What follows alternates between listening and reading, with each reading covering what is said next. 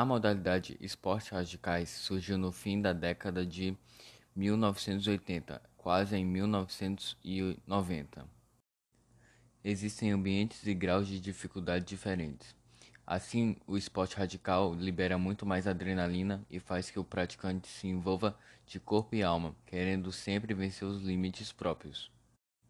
E o esporte de aventura é toda atividade que acontece em contato com a natureza, também sintonizada com o ecoturismo ou turismo de aventura, sob condições calculadas, ou seja, o nível de dificuldade é menor. Existem vários tipos de esportes radicais, como paraquedas, bungee jump escalada e entre outros. E o de aventura existem como caminhada, escalada, rafting, entre outros.